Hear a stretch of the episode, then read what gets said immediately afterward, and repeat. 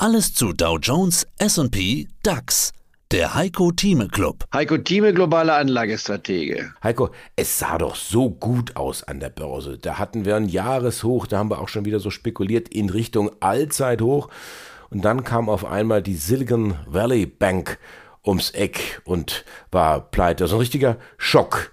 Da kann man sagen, die Angst ist auf einmal wieder da. Die Angst vor einer weltweiten Banken- und Finanzkrise.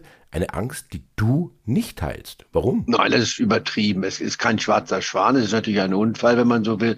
Aber das ist, ich äh, sage es mal ganz salopp, eigentlich normal, wenn man von einer Nullzinsstrategie plötzlich auf eine normale Zinsstrategie sich äh, einstellen will von fünf Prozent für Tagesgelder. Da passieren schon mal solche Unfälle. Es ist die 16 größte Bank, also kein, äh, keine winzig Bank, aber das ist ein typisch inneramerikanisches Westküstenproblem, wenn man so will, bei den Venture Capitalisten. Da gibt's natürlich dann enorme Verluste, aber für uns in Europa kaum bemerkbar. Deutsche Bank, Commerzbank davon nicht nicht betroffen. Das haben Sie auch nochmal betont. Es gibt genügend Stützpfeiler im amerikanischen Finanzsystem, um das aufzuhalten. Also die Panikmache, die in den Schlagzeilen drin stand, die kann man zum Kaufen nutzen. Stichwort Deutsche Bank, Commerzbank haben wir schon diskutiert. In den USA gibt es auch Chancen, nicht wahr? Das, was wir nicht diskutiert haben heute, war, wie viel Bargeld sollte man halten? Unverändert meine ich 20 Prozent ist eine gute Hausordnung. Dann muss ja auch Geld haben, um dann die Chancen zu nutzen. Und das werden wir in den nächsten Wochen bekommen, besonders wenn jetzt die Inflationsdaten heute herauskommen, sollten sie günstiger sein als befürchtet.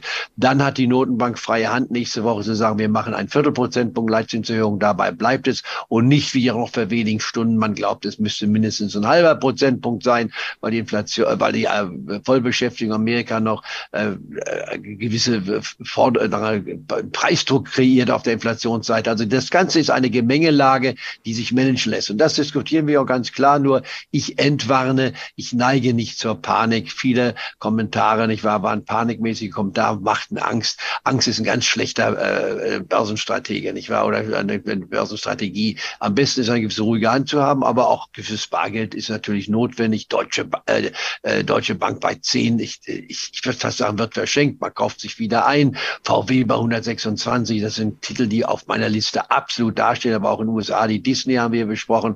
Es gibt eine Menge Möglichkeiten. Amgen hatten wir nicht genannt und steht dennoch auf meiner Liste. BioNTech wurde auch genannt. Also kurzum, ich glaube, es ist für jeden Anleger etwas drin und auch eine gewisse Entspannung. Bitte lasst euch nicht nervös machen.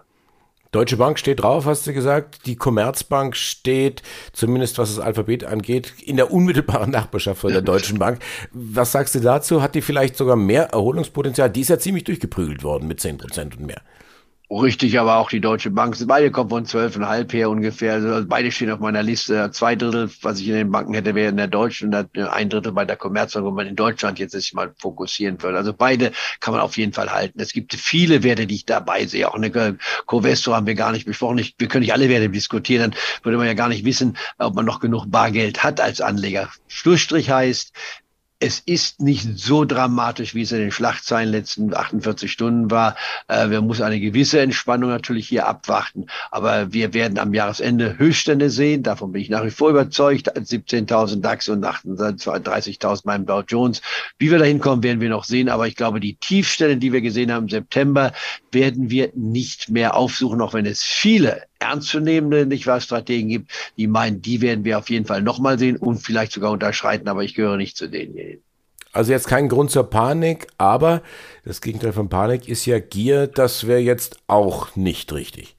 Das ist richtig. Man muss ganz normal bei sich verhalten im Markt. Der Markt gibt Chancen. Wir sind in der stärksten Börsenphase gewesen. Von äh, jetzt diesmal schon im Oktober fing es an, der beste Oktober seit 1938. Das kann man ja nicht, nicht verneinen. Dann war November gut, Dezember war Gewinnmitnahme, Januar war wieder Anstieg, Februar, wir haben den DAX-Index bei 12, äh, 15.700 gesehen. Da war ja nicht mehr viel, um den neuen Höchststand zu sehen von über 16.300 oder gar bis zur 17.000 Marke. Das waren ja nicht mal 10 Prozent. Insofern, das Jahr läuft ja bis Dezember und ich rechne mit den neuen Höchstständen erst in der zweiten Jahreshälfte, nicht jetzt schon in der ersten, im ersten Quartal. Also man muss die Dinge ins rechte Lot tun. Und da hilft es aus meiner Sicht, wenn man über 50 Jahre dabei war, auch solche Klippen zu überdauern und auch mit denen fertig zu werden, zu umschiffen. Der ein oder andere Unfall mag hier und da passieren, aber generell äh, das Jahr 2000, nicht wahr, äh, 23 ist für mich ein interessantes und im Endeffekt auch profitables Das ganze Interview können Sie als Clubmitglied hören. Werden Sie Clubmitglied im Heiko Thieme Club, um erfolgreicher an der Börse zu handeln. Mehr dazu klicken Sie auf den untenstehenden Link.